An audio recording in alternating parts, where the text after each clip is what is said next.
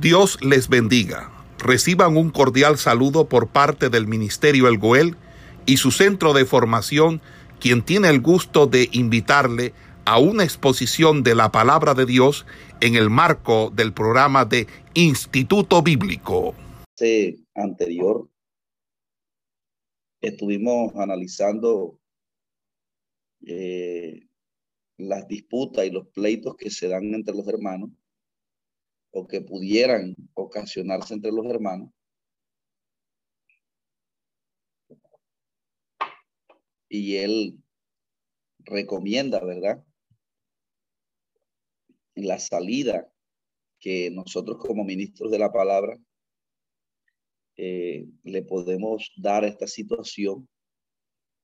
Eh, siempre que hay un pleito entre los hermanos, eh, se debe analizar mucho y se debe tener en cuenta que los injustos no heredarán el reino de Dios y que eh, se debe siempre tener en cuenta de actuar con justicia. Siempre se debe inclinar la balanza por actuar con justicia en, un, en una situación que se esté en una situación por la que se tenga conflicto y que se debe arreglar entre los propios hermanos, siempre colocando la justicia de, primero. Por eso termina diciendo, no sabéis que los injustos no heredarán el reino de Dios. Entonces siempre en los conflictos que se puedan presentar entre los hermanos, no hay necesidad de ir a los tribunales porque de hecho nosotros somos los que vamos a juzgar el mundo. Y un juez que pueda dictaminar una sentencia a favor o en contra de, los dos cristianos es como falta de creer que nosotros somos eh, los que vamos un día a sentarnos en esos tribunales por encima de cualquier juez que ahora esté en un juzgado impartiendo injusticia. Entonces, eh, eh, Pablo dice que cuando haya conflicto entre dos hermanos, se tiene, eh, nosotros tenemos la capacidad para resolverlo buscando un, hermano espiritual, ¿verdad? Un pastor, alguien ya de envergadura, que tenga un recorrido, un anciano, y que él pueda impartir justicia y se debe acatar. Se debe acatar la decisión que tome el tercero, eh, este, porque, porque teniendo en cuenta de que los injustos no heredarán el reino del Señor y siempre se debe buscar la balanza. La, la, balanza siempre se debe inclinar eh, a favor del que tenga la del que tenga la razón y hacerle justicia. Entonces, eh, bueno, termina diciendo, eh, no es rey ni los fornicarios, ni los idólatras, ni los adúlteros, ni los afeminados, ni los que se echan con varones, ni los daralones, ni los ávaros, ni los borrachos, ni los maldicientes, ni los estafadores heredan el reino de Dios. Dice, y esto era alguno, mas ya habéis sido lavados y habéis sido santificados y habéis sido justificados en el nombre del Señor Jesús y por el Espíritu de nuestro Dios. Él termina diciendo esto para eh, resaltar la justicia y el trabajo que Dios ha hecho en nosotros. Ya nosotros los que estamos en Cristo eh, tenemos la capacidad en este momento, ¿verdad? Para juzgar porque la justicia que nosotros tenemos en este momento fue imputada, fue dada por Dios. Entonces, en un escenario de donde se está impartiendo justicia, no se debe actuar con el carácter viejo, ¿verdad? Porque aquí es lo que está describiendo es básicamente lo que describe Gálatas cuando dice que el fruto de la carne es fornicación, adulterio, es lo que está aquí describiendo. de cómo nosotros éramos antes y que no podemos actuar ni con injusticia, ni con el carácter viejo, sino con el carácter nuevo de un hombre espiritual. Luego, finalizando el capítulo 6, eh, termina diciendo, todas las cosas me son lícitas, mas no todas me convienen. Todas las cosas son lícitas, mas yo no me dejo de dominar por ninguna. Las, las, las viandas para el vientre y el vientre para nuestras viandas. Pero tanto lo uno como lo otro lo estudiará Dios. Pero la fornicación, pero el cuerpo no es para la fornicación, sino para el cuerpo. Y el Señor para el cuerpo. Y Dios que levantó al Señor, también nos levantará con su poder. ¿No sabéis que vuestros cuerpos son miembros de Cristo? Quitaré pues los miembros de Cristo y los haré miembros de una ramera. De ningún modo. ¿O no sabéis que el que se une con una ramera es un cuerpo con ella? Porque dice, los dos serán una sola carne. Pero el que se une en el Señor es un espíritu con él. Huí de la fornicación, cualquier otro pecado que el hombre comete está fuera del cuerpo. Más el que fornica contra su propio cuerpo peca. O ignoráis que vuestro cuerpo es templo del Espíritu Santo, el cual está en vosotros, el cual tenéis de Dios y que, y que no soy vuestro. Porque habéis sido comprados por precio. Glorificad a Dios en vuestro cuerpo y en vuestro espíritu, los cuales son de Dios. En esta última parte del capítulo 6, el apóstol Pablo eh, eh, hace una explicación, ¿verdad? Para que los cristianos de Corintios que estaban muy envueltos en esa inmoralidad sexual, tuviera un carácter, aquellos que todavía se encontraban en soltería, ¿verdad? Aquellos que todavía no habían definido su, su, situación eh, matrimonial y estaban solteros, el carácter que ellos debían tomar, ¿verdad? El carácter frente a la, frente a la inmoralidad sexual. Y termina, él termina diciendo que todo es lícito, pero no todo conviene. Y eh, diciendo de que el hombre tiene un libre albedrío y hay cosas que de pronto estamos en una sociedad, ¿verdad? Donde nadie que fornica o que tiene relación sexual eh, fuera del matrimonio va, va preso porque no es un delito delante de los hombres, pero delante de Dios sí lo es. Entonces, pudiera parecer que una persona que está en la iglesia, porque de pronto esto no es un delito que lo condena la justicia humana, él pudiera pensar que eso es que él puede tener licencia para pecar o fornicar, ¿verdad? Pero la Biblia está diciendo de que aunque de pronto eso sea lícito delante de los hombres, más sin embargo no es lícito delante de Dios y tampoco le conviene a la misma persona. Entonces, él termina aquí enseñando para que nosotros tengamos en cuenta, ¿verdad? Que, que el, cuerpo, el cuerpo no es para la fornicación, sino que es propiedad del Señor y el Señor para el cuerpo. Obviamente, Cristo aquí, hay un micrófono abierto. Hermano, hermano Quintero, hay un micrófono abierto ahí. Entonces, él termina diciendo, ¿verdad? que las viandas para el vientre y el vientre para las viandas, pero lo uno como la otra le destruirá Dios. Pero el cuerpo no es para la fornicación, sino para el Señor y el Señor para el cuerpo. Aquí está tomando la expresión cuerpo para referirse al todo de la persona. Y dice, y Dios que levantó al Señor, también a nosotros nos levantará con su poder. Entonces, eh, una de las cosas que debe tener en cuenta el cristiano es lo que el salmista David dijo en el capítulo 51, ¿verdad? Cuando dijo, cuando el salmista David dijo al Señor que está haciendo la oración, él dice, no quites de mí tu Santo Espíritu. Eh, entonces, él estaba diciendo a Dios que le quitara todo por el pecado que había cometido con Bexabé y haber matado a este hombre.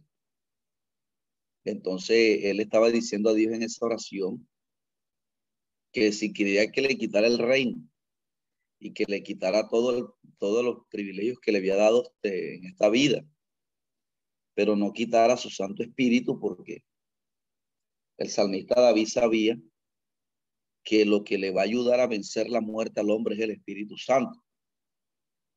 Entonces, aquí Pablo está trayendo a colación esta idea que cuando alguien comete un pecado sexual y reincide en él, por ejemplo, hay personas que están por debajo de cuerda, o sea, o implícitamente teniendo relaciones sexuales y el diablo le dice, no, hasta que no te descubran, no digas nada. Y Pablo está diciendo que cuando una persona eh, practica el pecado y lo está practicando dentro de la iglesia y no dice nada y no lo confiesa, él se está exponiendo. Eh, cuando el hombre comienza a practicar el pecado, el Espíritu Santo no puede tener relación con una persona que, que esté practicando el pecado. Entonces, si la persona llega a morir en esa condición, difícilmente la persona se salva, porque una de las cosas que, que, resalta la Biblia es que a nosotros mm, nos, nos va a levantar del cementerio, nos va a levantar es el Espíritu Santo que mora en vosotros. Y Pablo lo dice en Romanos 8:11 también dice, y si el espíritu de aquel que levantó de los muertos a Jesús mora en nosotros, dice, el que levantó de los muertos a Jesucristo, también vivificará vuestros cuerpos mortales por su espíritu que mora en vosotros. Y es lo mismo que está diciendo aquí. Pero el cuerpo no es para la fornicación, sino para el Señor. Y el Señor para el cuerpo. Y Dios que levantó al Señor también nos levantará con su poder eh, entonces, ¿qué pasa, amados hermanos? Que cuando alguien practica el pecado de inmoralidad sexual en la iglesia, la persona cuando lo practica, porque es que hay una diferencia entre practicarlo y, y de pronto una persona pecó, pero si ya la persona se apartó, no hay problema. Pero si la persona reincide en lo mismo, es donde está el peligro, porque es que, ¿por qué David pedía a Dios que no le quitara su Santo Espíritu. Porque David sabía que por ese espíritu, que el Espíritu Santo le podía abandonar como abandonó a Saúl cuando Saúl reincidió en pecar. Fíjese que cuando Saúl reincidió en pecar, el Espíritu Santo lo abandonó. Y, y, dice que, que después venía un espíritu inmundo lo atormentaba. Entonces, cuando una persona reincide en pecar, en pecar, y Dios lo amonesta y lo amonesta, porque la gente cuando está practicando el pecado, hermanos hermanos, siempre Dios lo amonesta. Siempre, siempre Dios lo amonesta en las predicaciones. Cuando una persona está practicando un pecado oculto, Dios lo amonesta en las predicaciones, pero la gente no, el enemigo le dice, no lo confiese, no lo confiese. Entonces, entonces, ¿qué pasa? Que la persona se puede exponer a que a que el Espíritu Santo lo, lo, lo, abandone. Porque fue lo que le pasó a Sansón. Sansón también quiso abusar, ¿verdad? de lo que Dios le había dado. Porque esa fuerza que tenía Sansón eh, eh, eh, coincidía, o sea, estaba, era por la, por la relación que él tenía con el Espíritu Santo y es la fuerza de nosotros. Nosotros no caemos en pecados por, porque el Espíritu Santo, por la relación que hay entre el Espíritu Santo entre nosotros. Entonces el cristiano no puede abusar de ello. Entonces, David sabía David decía, quítame todo, quítame el reino, pero no me quites tu presencia. No, me, no se vaya, no quites de mí tu Santo Espíritu. Y Pablo, y Pablo enseña claramente que el Espíritu Santo es el que nos va a levantar entre los muertos. Entonces, cuando una persona comienza a practicar el pecado, y Pablo hace hincapié en, en esto en Corintios porque el problema en Corintios era la inmoralidad sexual. Y entonces Pablo quiere hacer hincapié en este pasaje para que los hermanos tuvieran este, eh, un carácter frente a esto. Entonces, eh, eh, él dice, no, no, no sabéis que vuestros cuerpos son miembros de Cristo. Quitaré después los miembros de Cristo y los haré miembros de una ramera. De ningún modo. O no sabéis que el que se une con una ramera es un cuerpo con ella. Porque dice, los dos serán una sola carne. Yo le dije que la palabra, la palabra fornicación es la palabra griega por, porneia, con P, porneia. De donde se origina la palabra prostitución. Por eso una persona que tiene relación sexual antes de casarse siempre tiende a tener una vida promiscua. Siempre tiende a tener una vida eh, inmoral sexual. Es lo que estamos viendo hoy en la juventud. La juventud hoy tiene una vida promiscua. Entonces, eso, eso nos ha querido también penetrar o invadir a las iglesias. Y esto hay que eh, enseñarlo, ¿verdad? Ustedes como líderes, como pastores, tienen que enseñarle eso a, las a los jóvenes que están solteros, a mantener ese carácter frente a la inmoralidad sexual, de mantenerse puro al servicio a Dios. Porque el que eh, ya se bautiza y está en Cristo, eh, ya está unido al Señor. Dice que es un espíritu con él. Dice, huid de la fornicación, cualquier otro pecado que el hombre cometa. Está fuera del cuerpo, más el que fornique contra su propio cuerpo peca. O ignoráis que vuestro cuerpo es templo del Espíritu Santo, el cual está en vosotros, el cual tenéis de Dios y que no es vuestro, porque habéis sido comprados. Cuando yo, o sea, nosotros hemos sido comprados por Cristo no nos pertenecemos. Y aquí Pablo trae a colación la idea del templo, ¿verdad? Usted sabe que el templo era una figura de un bien venidero. Es decir, el templo de Salomón que construye Salomón y que destruyó Tito. El, templo que, perdón, que destruyó eh, los babilonios y que más tarde reconstruido por los judíos y que después lo destruye Tito, ese templo traía como figura que eh, donde Dios quería morar era en, nuestros templos, ¿verdad?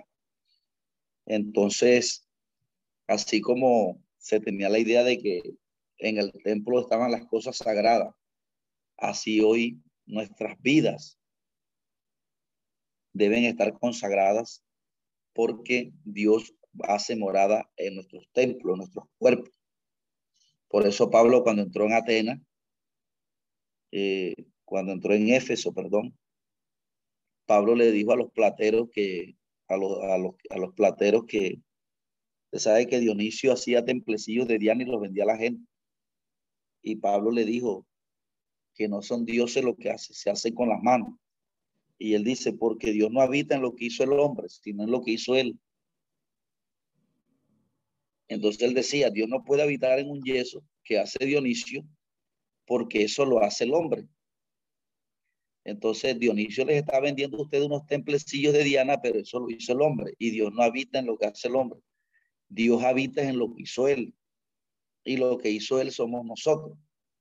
Por lo tanto, Dios quiere habitar en nosotros y de hecho Dios quiere vivir en nuestros corazones.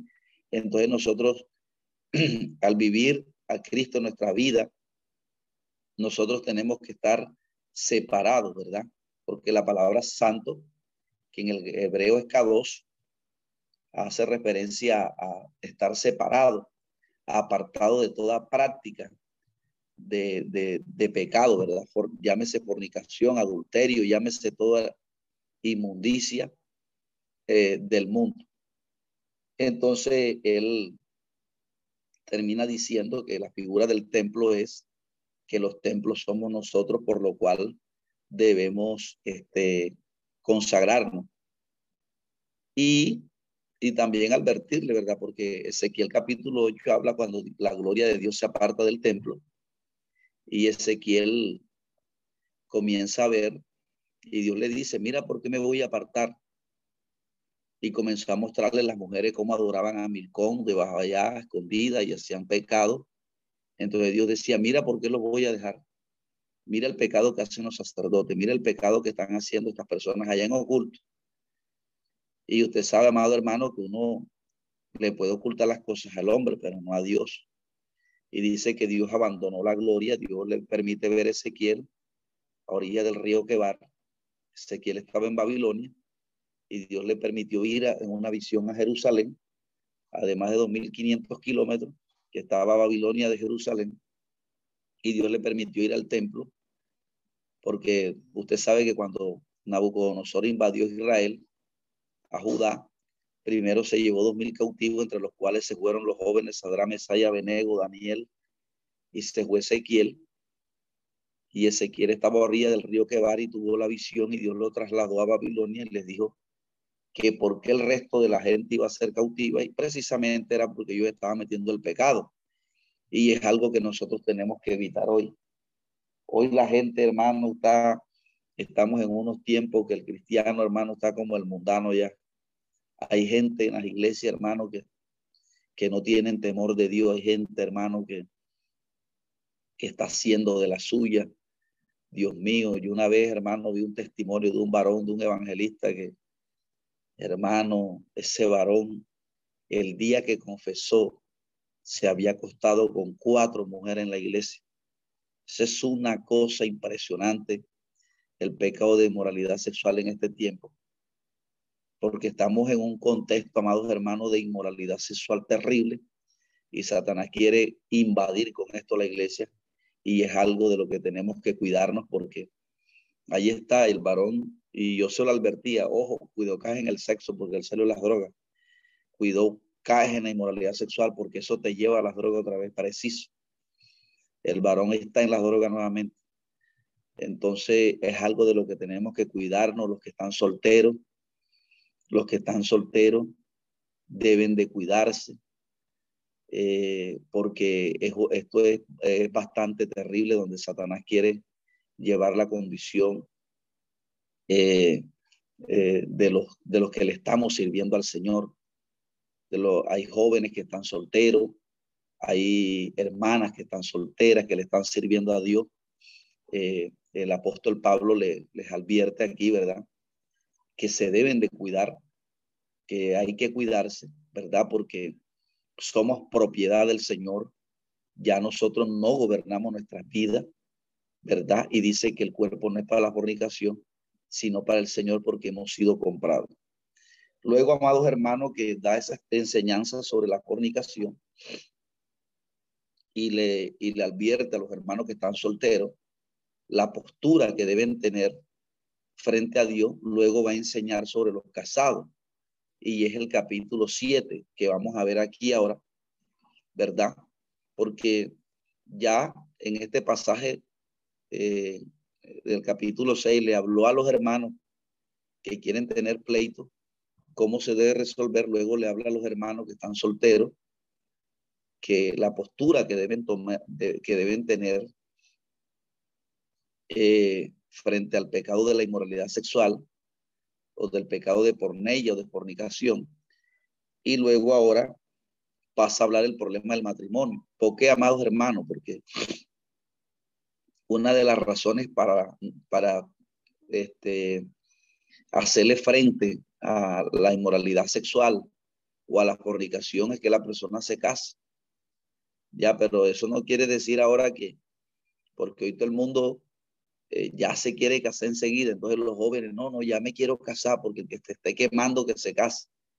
Y entonces a veces eh, se pierde la oportunidad, ¿verdad? De que de que el joven soltero se intruya, se entrene en la palabra, se capacite y aproveche la soltería, ¿verdad?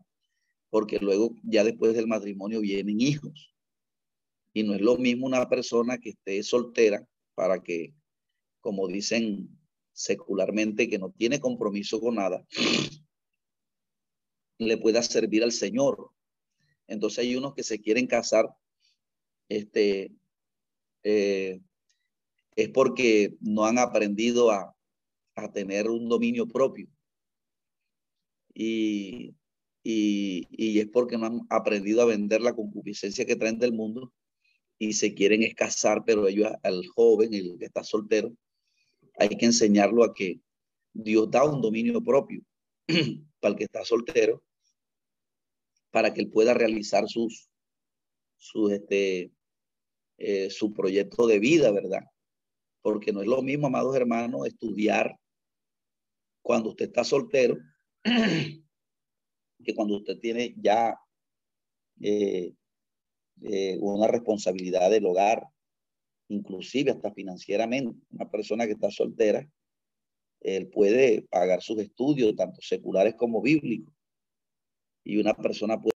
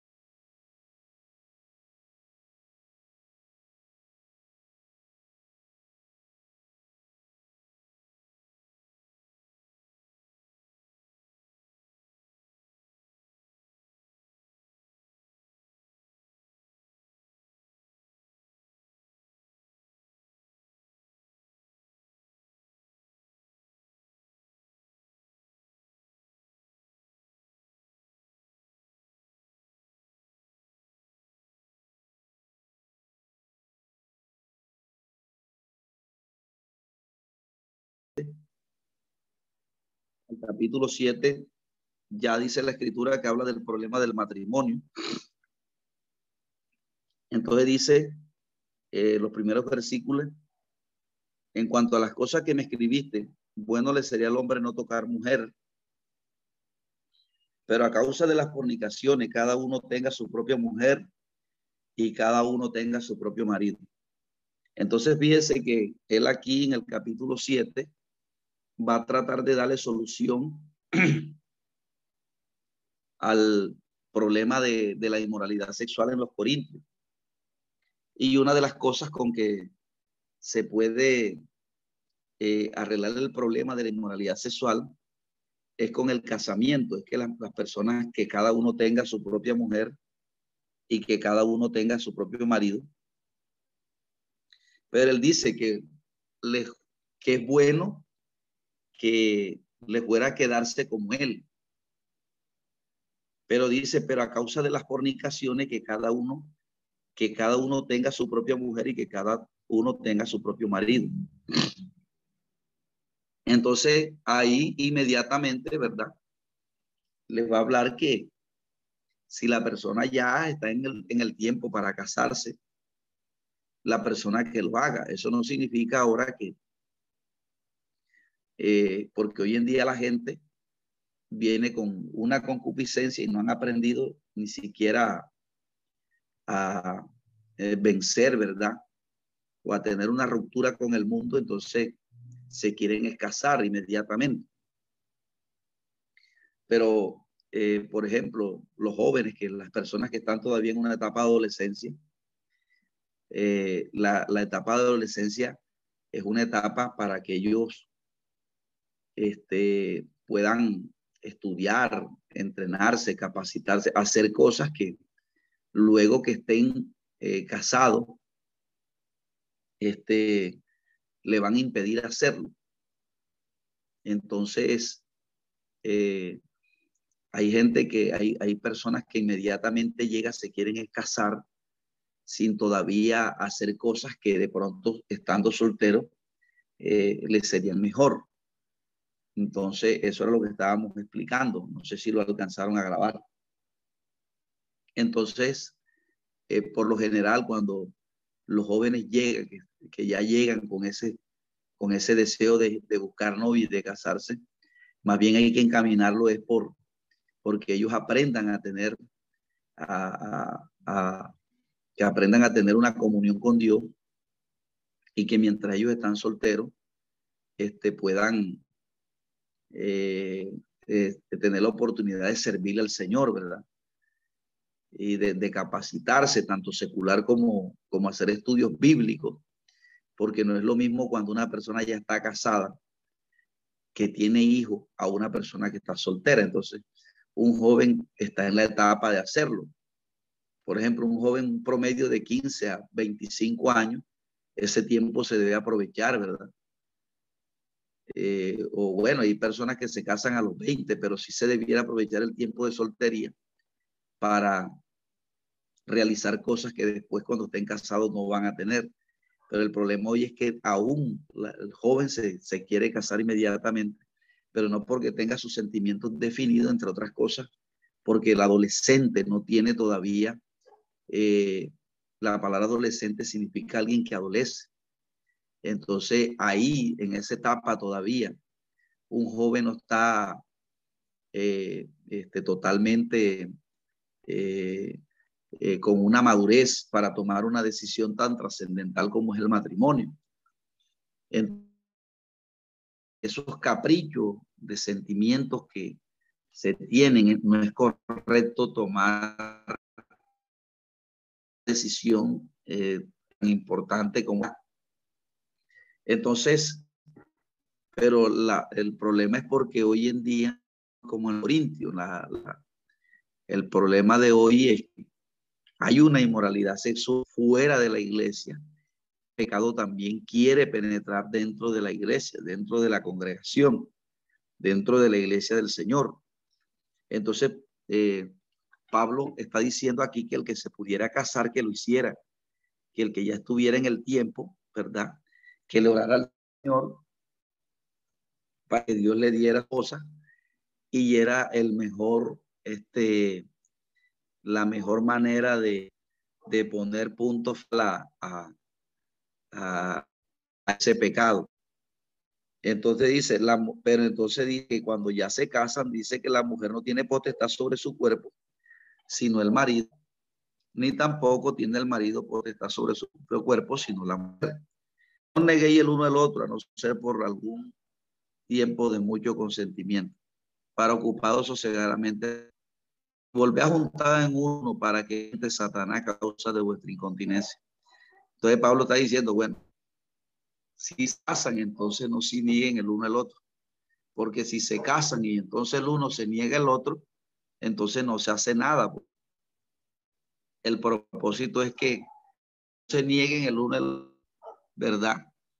Para que Satanás no los vuelva a tentar y vuelvan a cometer que antes estaban con la tentación de la fornicación, cometer ilícito antes de casar y ahora peor, porque ahora ya casados y se niegan el uno al otro, entonces Satanás le va a tentación de querer eh, buscar eh, la satisfacción sexual en otra mujer distinta a su esposa.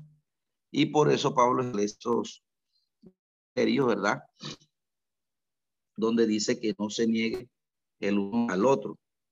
Porque la mujer no tiene potestad su cuerpo, sino el se ve eh, entonces dice, no negue, es decir, ya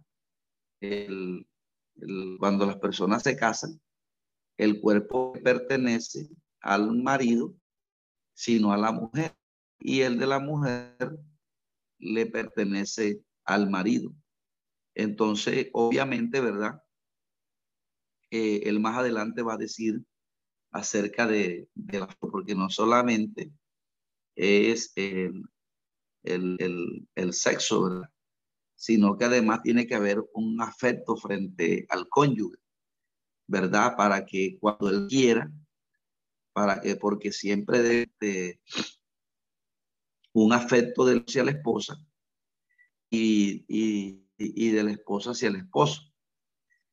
Eh, y eso no solamente aplica para la y la mujer eh, que tiene eh, las curvas 90-60, sino aún también para la que es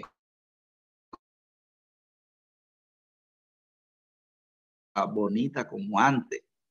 Entonces Pablo está también sentando que no solamente es exigir, ¿verdad? Eh, la relación sexual, sino que además tiene que haber un efecto, un afecto, perdón, hacia esa persona. Un afecto, ¿verdad? Que, que, debe ser algo dinámico, en donde el esposo y, el esposo debe expresarle eh, los sentimientos a ella y, viceversa, para que cuando se vaya a obtener la, la, relación, eso tampoco tenga estorbo. Pero sí, Pablo está diciendo que cuando eh, eh, estar con el esposo, eh, eso no se debe. Si la esposa, si el esposo busca a la esposa, eh, tampoco se debe negar, porque dice la escritura, para que nos tiente Satanás. Porque si se niegan, se niegan y el esposo le está buscando, obviamente, por lo que dijimos anterior, debe haber un afecto, ¿verdad? porque si el hombre maltrata mal a la mujer, obviamente cuando él la va a buscar, si no, no, no va a tener una respuesta favorable de, parte de la mujer y ya ahí la mujer estaría en su derecho en negarse.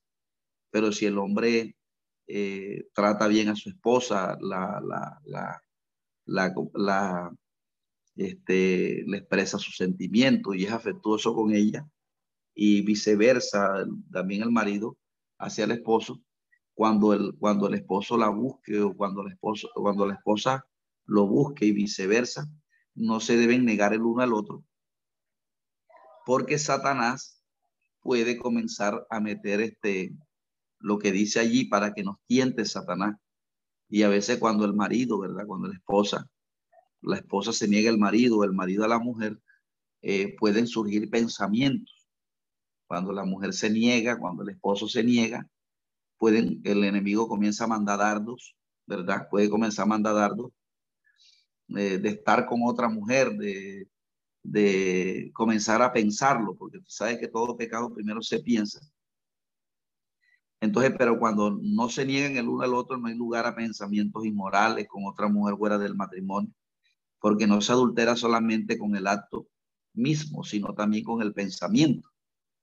Entonces, de pronto cuando la mujer se niega al esposo o el esposo se niega a la mujer, entonces él, puede que el diablo comience a meter inmediatamente el pensamiento de que es de que se de que comience a imaginarse con otra mujer, de que se comience a imaginar con otro hombre. Y, pero cuando no se niegan el uno al otro, no hay lugar para ello. Recuerde que Jesús dijo que eh, aquel que, que, la, que ya codició a la mujer, eh, nada, nada, más con el desearla, dice la Biblia, que ya adulteró con ella en su corazón. Entonces, cuando no se niegan el uno al otro, este, o cuando hay inmadurez todavía, ¿verdad? De pronto hay, por eso es que cuando la mujer se casa debe tener todo esto claro, porque hay, hay mujeres y hombres que llegan eh, muy niños espirituales al matrimonio y cuando ellos llegan al matrimonio, este, eh, el negarse el uno al otro es una, es una, es una inmadurez espiritual de cuando el esposo se le niega a la esposa o, el esposo se le niega al esposo, entonces eso hay una inmadurez espiritual porque el, único reglamento para que la mujer y el hombre tengan una justificación de no estar con su esposa es que el hombre la, agrega verbalmente o que la maltrate verbalmente, ahí sí la mujer está en todo su derecho de no estar con el hombre o que la mujer agreda verbalmente al hombre, ahí está en todo su derecho de no estar con él, pero si el hombre le da afecto, si el hombre le da, eh, ella no debe negarse. ¿Por qué? Porque es una puerta abierta para el enemigo, pero entonces hay personas que se casan y llegan al matrimonio sin ser instruidos en estas partes y eh, cuando se niegan el uno al otro están, le están abriendo la puerta al adulterio, le están abriendo un portón al adulterio. Entonces, eh, más digo esto, dice, eh, por vía de concesión, más no por mandamiento, que hiciéramos bien que todos los hombres fuesen como yo, pero cada uno tiene su propio don de Dios, uno la verdad de un modo y otro de otro. Digo pues a los que están solteros y a las viudas, qué bueno les fuera quedarse como yo, pero si no tienen don de continencia, cases. Pues es mejor estarse casando que estarse quemando. Pero los que están, entonces aquí hay una recomendación, ¿verdad? Para los que, los que están, para las que están viudas y para los que están solteros. Entonces la expresión, aquí no hay que decir como el lenguaje inclusivo y que solteros y solteras, porque en el lenguaje castellano cuando dice soltero ya está incluyendo ambos géneros. Este, eh, la recomendación que él le da es que él, quisiera que se quedaran como ellos, ¿verdad? Como él. Y esta es una de las razones por las cuales nosotros evidenciamos que el apóstol Pablo, algunos dicen que él estuvo casado porque perteneció al Sanedrín y, y que las personas que pertenecían al Sanedrín tendrían que estar, tendrían que estar casadas. Pero lo que sí es cierto es que ya cuando él estaba ejerciendo el ministerio como tal, cuando ya se convirtió a Cristo, el hombre estaba soltero. Entonces él dice, quisiera que todos se quedaran como yo, pero si, bueno, si alguno no tiene el don de continencia que el Espíritu Santo me ha dado, está, cases. Pues es mejor casarse que estarse quemando. tanto las viudas, las aquellas mujeres que han enviudado, tanto los que están, las, las personas que están solteras, es mejor que se casen y, cómo se llama y que no se estén quemando. Eh, y ahora, ahora viene el mandamiento, ¿verdad? Para los, para los que están unidos en matrimonio.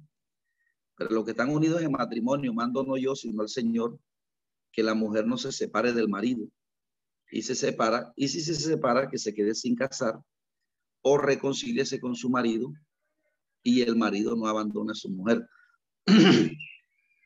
Aquí el apóstol Pablo, ¿verdad? Todos sabemos que el apóstol Pablo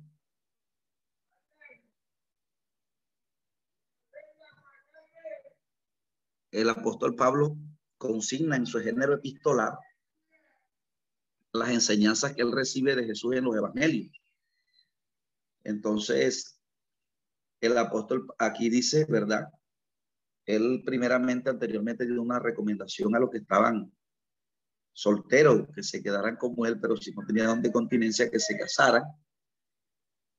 Y, y esto es mandamiento para todos nosotros.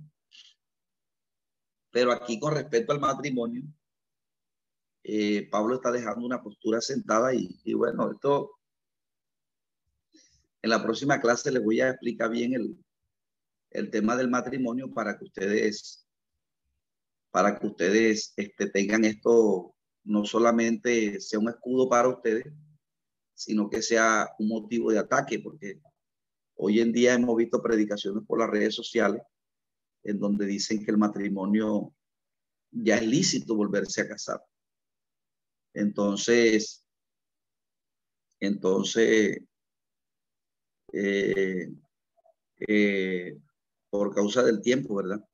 Lo que sí podemos tener en cuenta aquí, amados hermanos, es que el apóstol Pablo aquí recoge la enseñanza de Mateo capítulo 19, porque él está diciendo, y a los demás, yo digo, y a los demás, yo digo, dice, no, perdón, el verso 10, pero a los que están unidos en matrimonio, mando no yo, sino el Señor, que la mujer no se separa del marido. Y si se separa, quédese sin casar.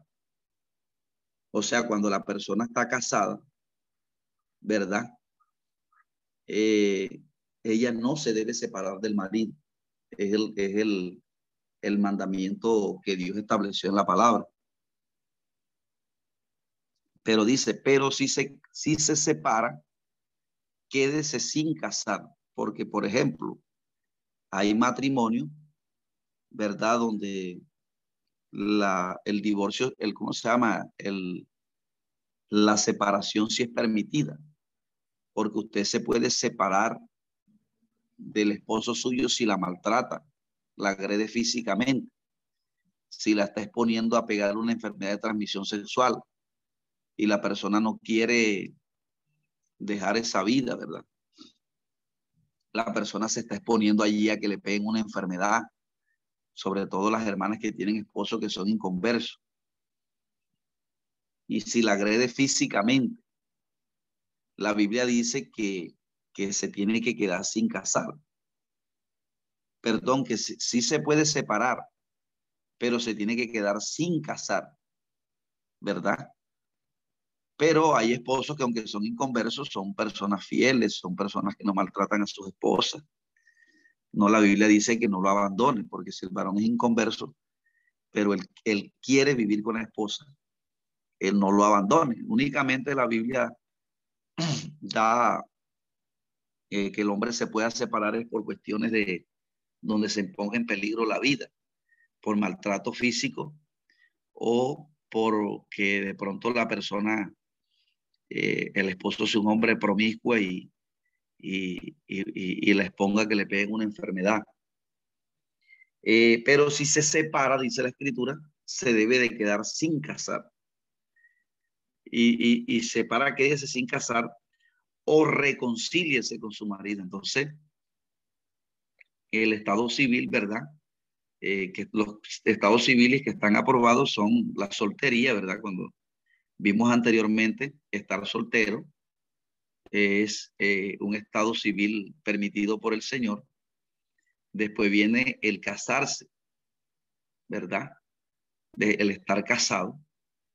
O si se casó y tienta en peligro, puede quedarse puede este, casarse, puede separarse, pero quedarse sin casar. El problema es que hoy en día la gente se separa, pero se quiere casar otra vez. Entonces, ese es el problema y la Biblia prohíbe eso. La Biblia eh, de antemano prohíbe eso. ¿Por qué Pablo dice aquí que se debe quedar sin casar o reconcilies? Porque si el varón, ¿verdad?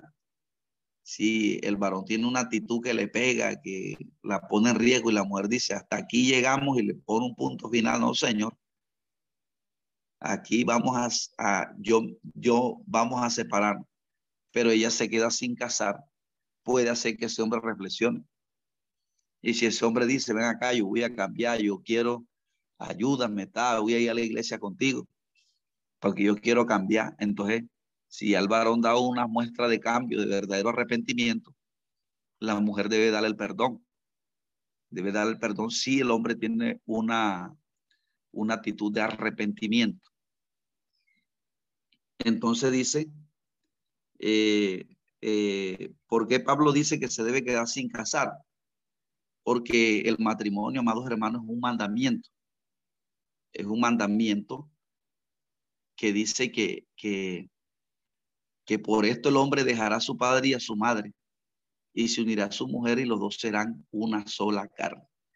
Entonces, en la próxima clase, este, eh, eh, quisiera dejarles esa enseñanza bien clara, ¿verdad?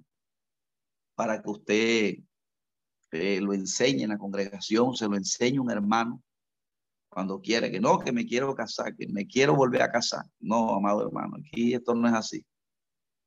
Entonces, hay muchas cosas y preguntas que el que viene del mundo casado, el que viene del mundo casado viene casado y delante de Dios está casado. Entonces, eh, la próxima eh, estaremos dando esa, ¿verdad? Y un, un, vamos a profundizar el tema del adulterio para que usted tenga eso claro.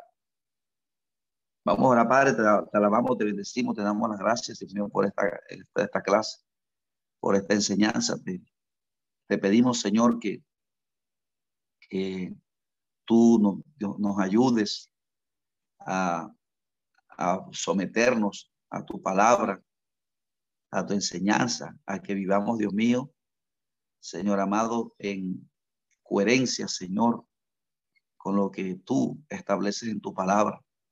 Dios de la gloria, te doy las gracias por cada uno de los hermanos que están aquí. Dios mío, Señor, te pedimos por el profesor que va a continuar para que tú le ayudes, Dios mío, y le guíes. En el nombre de Cristo Jesús te doy las gracias. Amén y amén. Esperamos que este estudio haya sido de bendición para su vida y ministerio. A Dios sea la gloria. Este es el Ministerio El Goel, vidas transformadas para cumplir el propósito de Dios.